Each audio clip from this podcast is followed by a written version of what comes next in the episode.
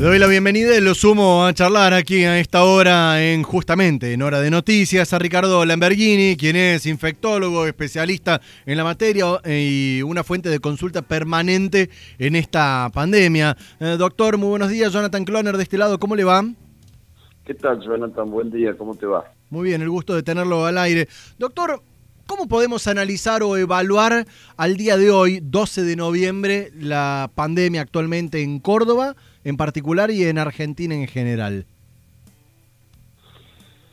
Bueno, yo creo de que mm, este, no se debe ser ni demasiado optimista ni pesimista. Creo que estamos viviendo un momento de relativa calma, en el sentido de que si bien se ha logrado, sobre todo en las áreas que en un momento nos preocuparon tanto, como era el AMBA y Cava, este, una reducción en el número de casos, o al menos una tendencia, este, en el interior del país lo que vemos es una disminución del crecimiento, también con mesetas en niveles elevados. Este, de modo tal que lejos de recomendar relajarnos, este, tenemos que seguir cuidándonos, ¿no es cierto? Pero bueno, yo diría de que en función de la demanda sobre el sistema sanitario hay cierta cierta mejoría en los indicadores, hay también mejoría en los indicadores objetivos, como son el, el número de días necesarios para la duplicación de casos,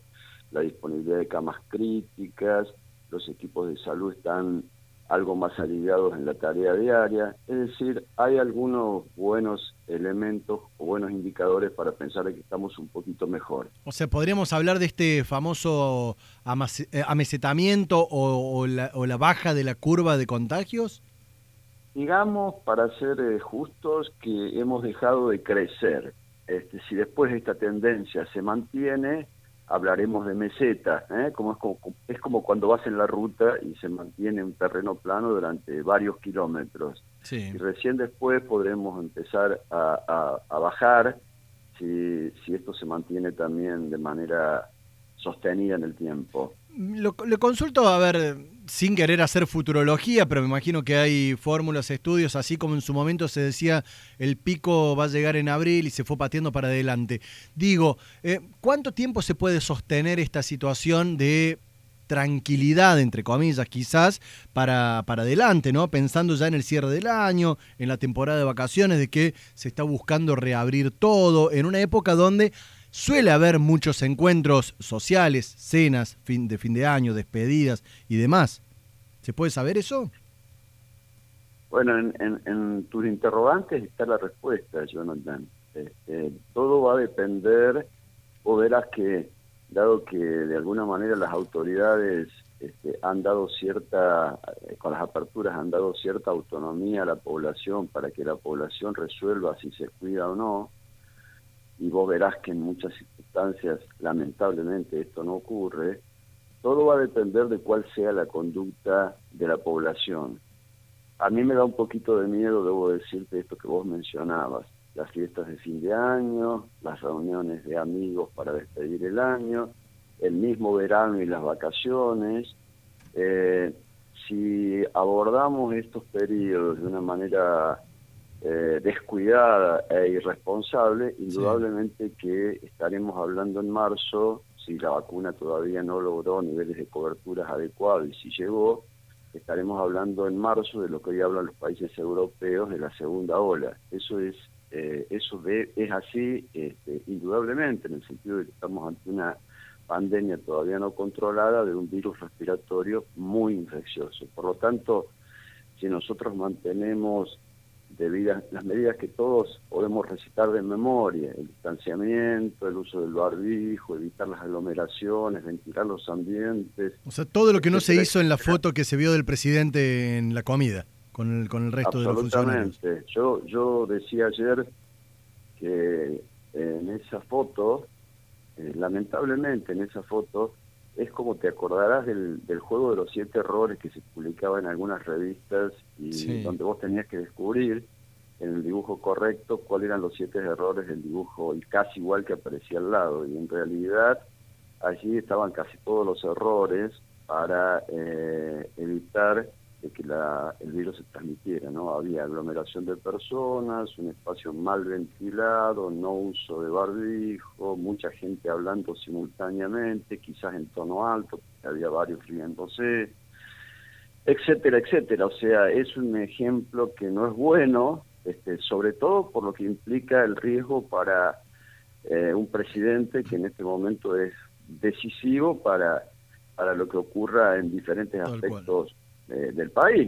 Y, por otro lado, es un mal ejemplo para la comunidad a la que le estamos pidiendo que se cuide. ¿no? por eso se aisló ahora, para dar un buen mensaje. Doctor, se suma desde producción Juli Bullati para consultarle.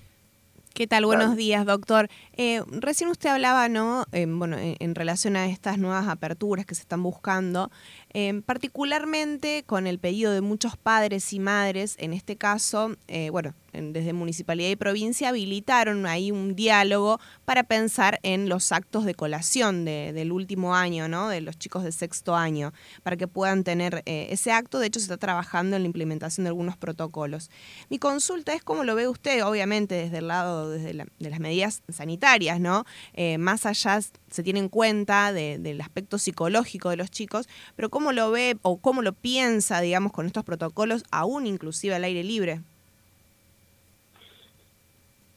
Es todo un tema ese, Julio, porque de un acto tan festivo como puede ser el final de un ciclo en una colación de grados, este, estaría muy sería muy feo que emergiera un brote en una comunidad de jóvenes que está empezando una etapa de la vida quizás una de las más lindas, ¿no? Este, así que mal podríamos este, relacionar esto con el comienzo de una enfermedad o con el contagio de familiares, terceros, etcétera. Por lo tanto, hay que ser muy cuidadosos al, opinar sobre esto. Vos sabés que todo lo que implique aglomeración de personas, eh, inadecuada ventilación, que no sería el caso si estas reuniones se producen al aire libre, eh, la duración en el cual las personas interactúan y sobre todo la intensidad de todo lo que sea la vocalización, la cantidad de gente que habla, grita, sobre todo si son ambientes con música, donde es necesario eh, hablar en voz alta. Este, todos esos son factores que contribuyen a la transmisión aérea del virus. Eh, cumpliendo protocolos estrictos, cosa que es bastante difícil, eh, bastante difícil de lograr en ámbitos de donde hay muchos jóvenes están muy contentos y que hace mucho tiempo probablemente que no, no interactúan ni se ven.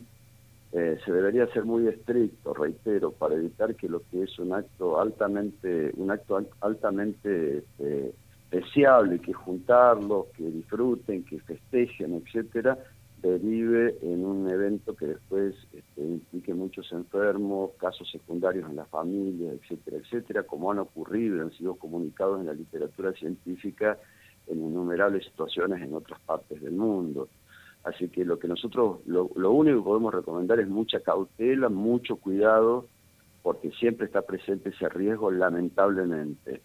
Estamos ahí al alcance de la mano de disponer de las vacunas y quizás eso nos va a permitir programar un 2021 mucho más, este, quizás mucho más tranquilo. Pero todavía los riesgos de las reuniones multitudinarias, con mucha gente, con música, con de larga duración, en ambientes no demasiado bien ventilados, a escasa distancia, sin uso de barbijo, siguen siendo todavía reuniones de alto riesgo. En relación, justo usted mencionaba el tema de las vacunas. Bueno, estas últimas semanas tuvimos muchas novedades en relación, digo, desde las distintas producciones. Eh, bueno, ¿qué, qué, cuál es su mirada al respecto? Digamos, eh, eh, sería como una buena noticia también todos los avances que se están dando.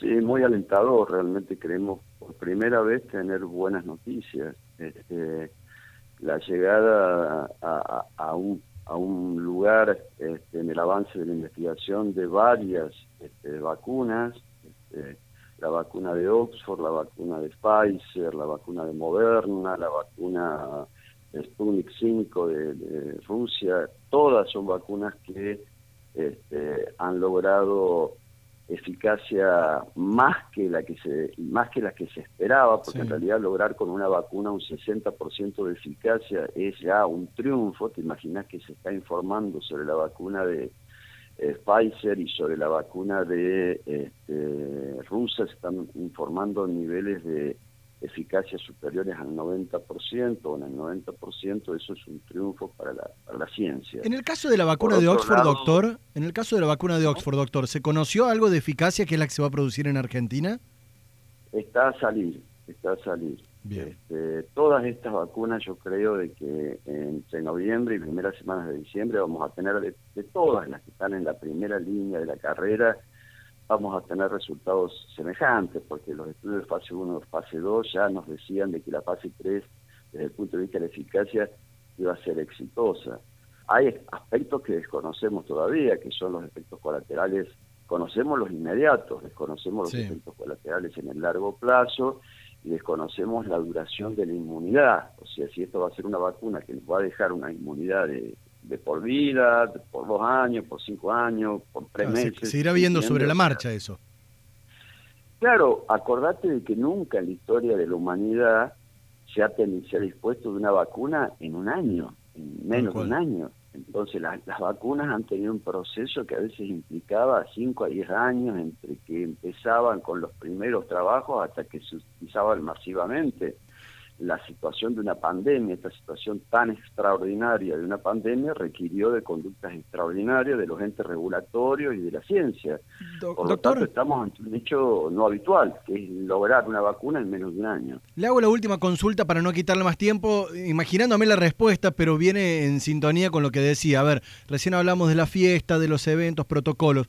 Uno hace un pantallazo un fin de semana, días a la noche, y ve cada vez más canchas de fútbol con encuentros por decir un deporte que es al aire libre, muy espaciado, pero de contacto físico. Hoy por hoy, ¿qué, qué nivel de, riesgo o de peligrosidad tiene un deporte de contacto al aire libre con respecto a la situación de 6, 7 u 8 meses atrás, cuando recién eh, arrancaba la pandemia?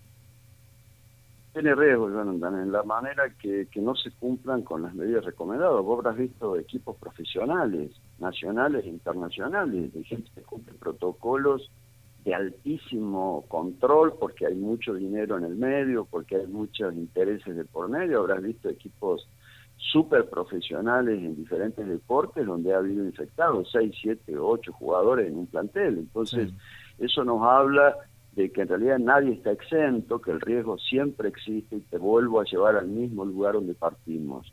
Hasta que no tengamos una inmunidad más extensa en, en, una población determinada, es muy difícil asegurar de que no va a haber contagios si no se cumplen estrictamente con las medidas de, de control necesarias. Doctor Ricardo Lamberghini, muchísimas gracias por los minutos al aire aquí en la hora de noticias en cuarteto.com radio.